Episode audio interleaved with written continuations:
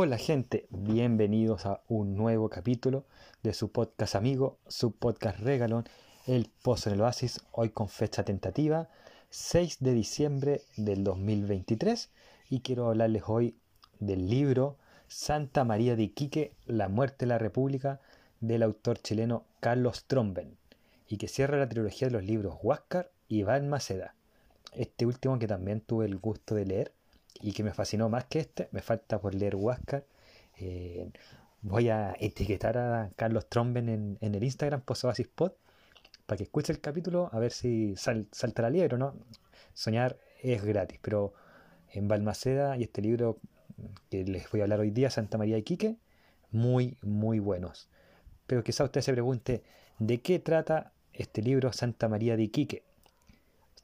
Eh, y esto hay que ponerlo en contexto de la historia de Chile. El 21 de diciembre de 1907 ocurrió en Chile una de las mayores matanzas de la historia de mi país, Chile. Eh, esto para que sepan la gente que me escucha de otros países. Yo soy de Chile, así que, bueno, ya lo deben saber bastante. Entonces, en el norte, en una ciudad eh, acá en Chile llamada Iquique, un grupo de trabajadores de la zona, salitreros, ferroviarios, comerciantes, etcétera, reclaman mejores derechos laborales, tratos dignos en su diario vivir, porque en ese entonces vivían en pulperías, cosas así. y acá en esta huelga no solamente, que era una de las huelgas más grandes que ha habido en Chile, no solo habían chilenos, habían peruanos, argentinos, bolivianos, norteamericanos, etcétera, etcétera. Pero como esto molestaba, molestaba al empresariado no solamente local, sino que inglés, francés, a los políticos del oficialismo, mandan a un militar desarmado llamado Roberto Silva Renard, que en un día asesina a más de 3.000 trabajadores a, a, limpia. Uno de los asesinatos más grandes de la historia de Chile, cuando no por órdenes de un general militar chileno. Como en otra parte, creo que Chile es uno de los pocos países donde sus militares matan más a sus compatriotas que, que a gente extranjera. Así que mal ahí mm, ejército de Chile. Ahí y después lloran cuando les ponen un artículo que dice que no pueden quebrar, no pueden actuar así.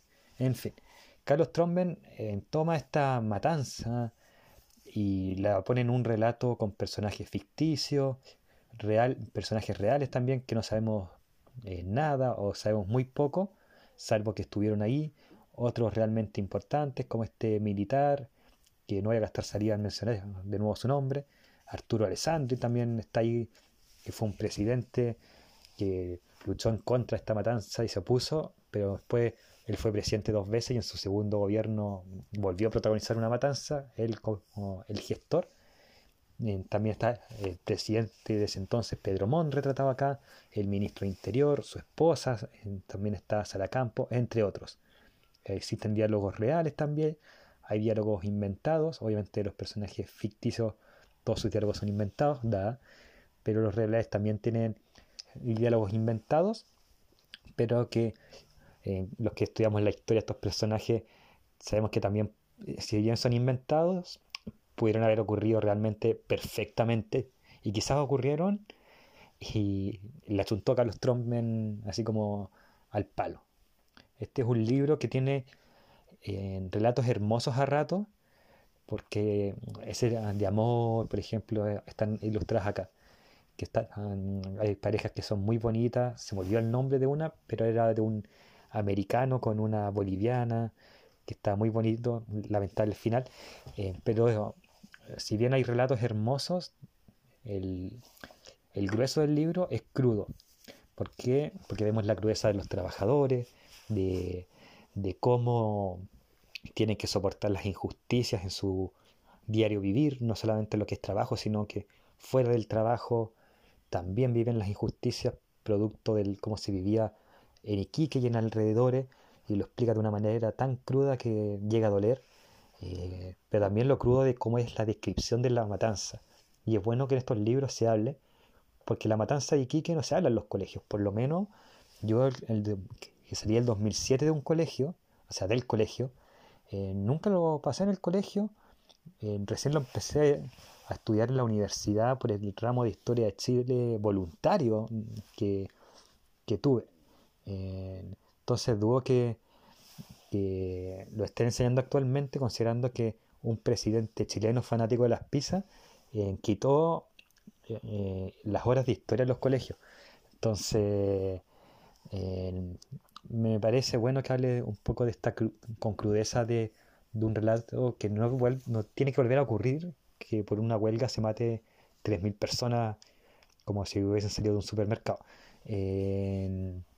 así que es un muy buen libro. Lo otro que es crudo es ver cómo, los políticos poco y nada interesa a las personas que gobiernan, no solamente los políticos de, eh, del oficialismo o de la oposición. Y hoy también pasa. Eh, no hay que ser ni derecha ni de izquierda porque los de derecha no le importa a la gente, los de izquierda tampoco, y de alguna forma Carlos Tromben lo, lo pone de esa manera. Y esto se nota mucho en su epílogo de no, de no ficción, porque tiene dos epílogos, un epílogo de ficción y uno de no ficción, donde muestra que una persona nunca, pero nunca debe confiar en la casta política, sin importar el lado, porque todos sabemos lo que, muchos sabemos lo que ocurrió con Arturo Alessandri eh, que lo mencioné hace unos minutos, se opuso a la matanza, pero después en su segundo gobierno eh, hizo una matanza o vivió una matanza y la apoyó. Y también cortó la prensa, etc. Entonces, eso, este es el libro de Carlos Trombe que cierra esta trilogía. Muy buena, los personajes muy bien desarrollados, la historia muy bien hecha. Me gusta mucho este libro, así que eh, creo que como se acerca la Navidad, es un buen regalo este libro. Así que ahí está. Santa María de Iquique, la matanza de la República, la muerte de la República, perdón. Y este es el capítulo de hoy. Recuerden que estoy reviviendo mi cuenta de sponsor para apoyar a el refugio de perritos en Refugio Noé, así que atentos a mis redes sociales. Saludos amigos y nos escuchamos en otra ocasión. Como ustedes saben, el Post en el Oasis tiene algunas pymes que les gusta eh, ayudar, como por ejemplo Trade Games, la mejor tienda de Funcos. Ahí accede a su catálogo online y ve qué productos, Funcos y otras cosas tiene que ofrecer. Cosplay Store Chile, la mejor tienda de accesorios para los cosplayers. Ahí hay lentes, pelucas, ropas, entre otras cosas, ahí en Cosplay Store. Lanas Patas de Lana, accede a los mejores productos referentes a los que les gusta bordar, coser, Vas a encontrar lanas, agujas y muchas más cosas en lana, pata de lana. Y mi arte pixel. Ahí vas a ver llaveros, imanes, cuadros y más cosas en formato pixel de tus personajes favoritos de la cultura popular.